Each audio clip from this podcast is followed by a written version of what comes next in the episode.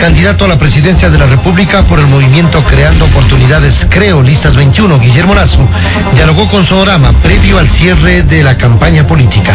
En realidad ha sido una campaña que ha demandado mucho esfuerzo físico, mucho esfuerzo intelectual y mucha templanza en lo emocional para no perder la calma en determinados momentos en que ha sido evidente eh, la inequidad de esta campaña de un candidato en contra de los otros siete candidatos. Pero ha tenido el respaldo de su familia. Veo aquí Sí, tres de sus cinco hijos. Ah, bueno, eh, están eh, cuatro de mis cinco hijos, mi esposa, mi nuera y la novia de uno de mis hijos.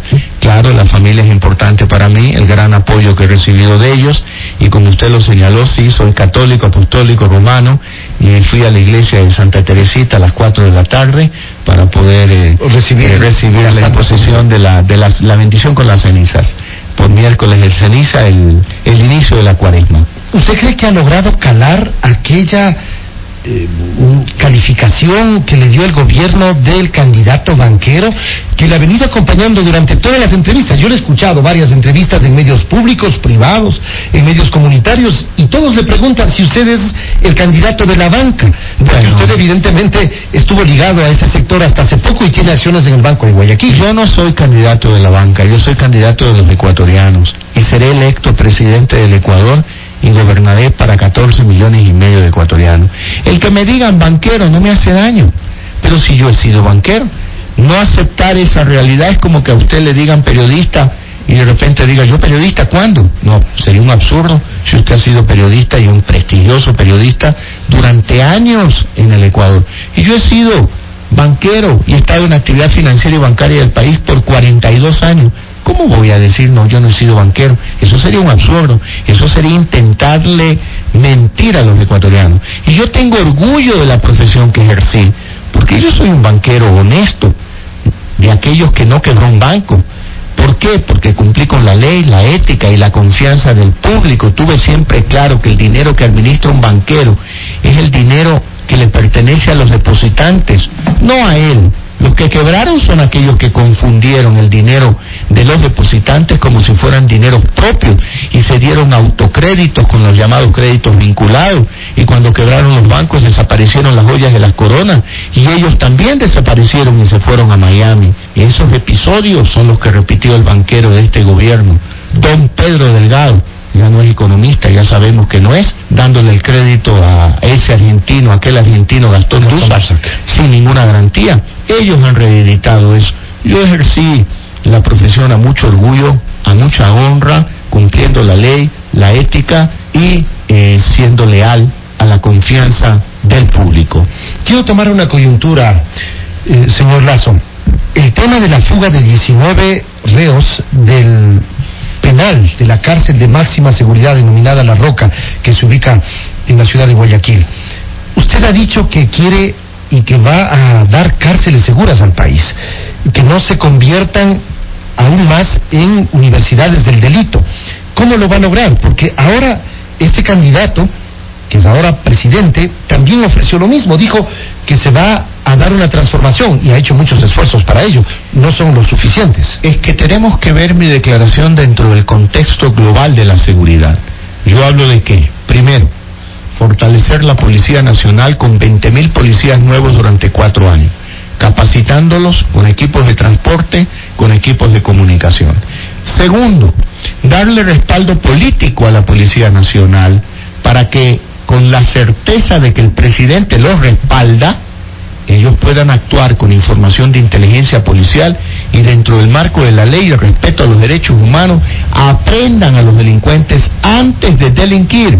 Porque la información de inteligencia sí la tiene la policía y si no la tiene la puede obtener, pero siempre hay el miedo y el temor de que terminen ellos castigados y no sean los delincuentes. Eso en el ámbito castigados. preventivo. Luego, luego trabajar también en con las Fuerzas Armadas, en este caso, para prevenir aquel delito del narcotráfico que viene desde el exterior y que pretende enraizarse en el Ecuador, cuidar las fronteras terrestre, marítima, aérea del Ecuador.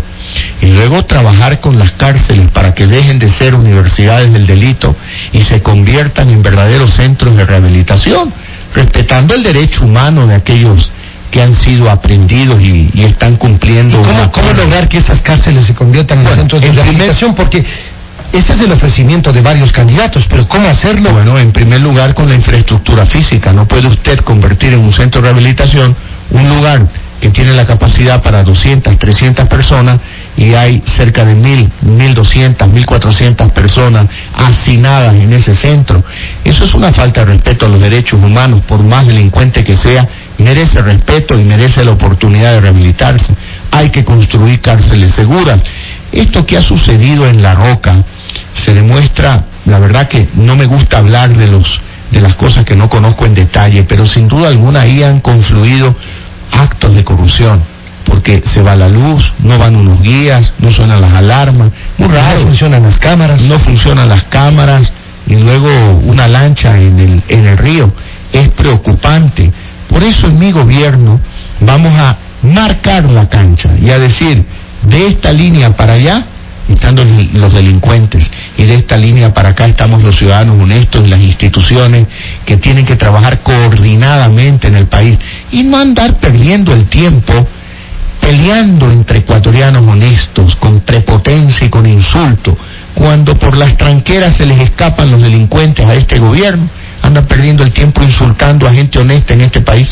Pero hay que tomar en cuenta que el narcotráfico que según la información es el que cobija a una banda denominada Los Choneros, que son nueve de los fugados integrantes supuestamente de esta banda, tiene sus tentáculos y puede corromper no solamente a guías, a policías, y ha pasado en Colombia, en Perú, que llega a instancias mucho mayores. Y ese es un problema que no puede prever ni evitar. Tenemos que trabajar como sociedad, las instituciones, la sociedad civil, los medios de comunicación, las instituciones públicas llamadas a dar seguridad en el país.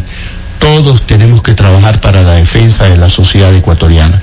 En esto lo digo claro, no es solo la labor del gobierno, no es solo la labor del presidente de la República, tampoco eh, debemos aprovechar estas circunstancias, esta coyuntura, para politizar el tema, endilgando una responsabilidad particular en el presidente del Ecuador. Eso no sería serio, eso sería un oportunismo político, pero sí debemos de recapacitar y pensar que en lugar de perder el tiempo insultando a ecuatorianos honestos, hay que concentrar la actividad del gobierno en la defensa de la seguridad de los ciudadanos y convocar a la unidad de la sociedad ecuatoriana para defendernos de estos delitos que pueden destruir a la familia y a la sociedad ecuatoriana.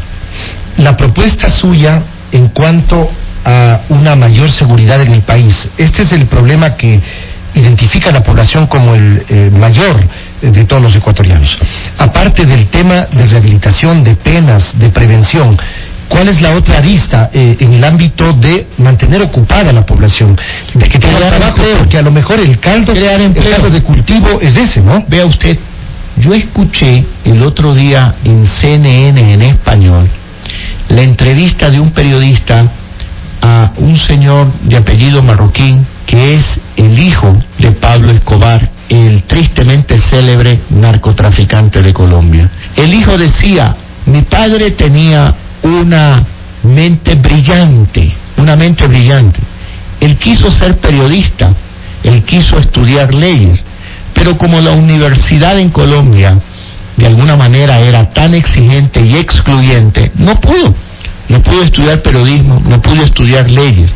Y él reflexionaba frente a los colombianos y decía, si mi padre hubiera tenido la oportunidad de ir a la universidad y estudiar, seguramente Colombia se hubiera ahorrado tantos episodios de violencia protagonizados por mi padre, decía Sebastián Marroquín, el hijo de Pablo Escobar Gaviria. Por lo tanto, debemos de repensar en el Ecuador. Esta declaración a mí me impactó fue creo que el viernes o el sábado lo pasado. han repetido en varias oportunidades. bueno, yo lo vi el viernes en el fin de semana de carnaval, en una noche, y a mí me impactó.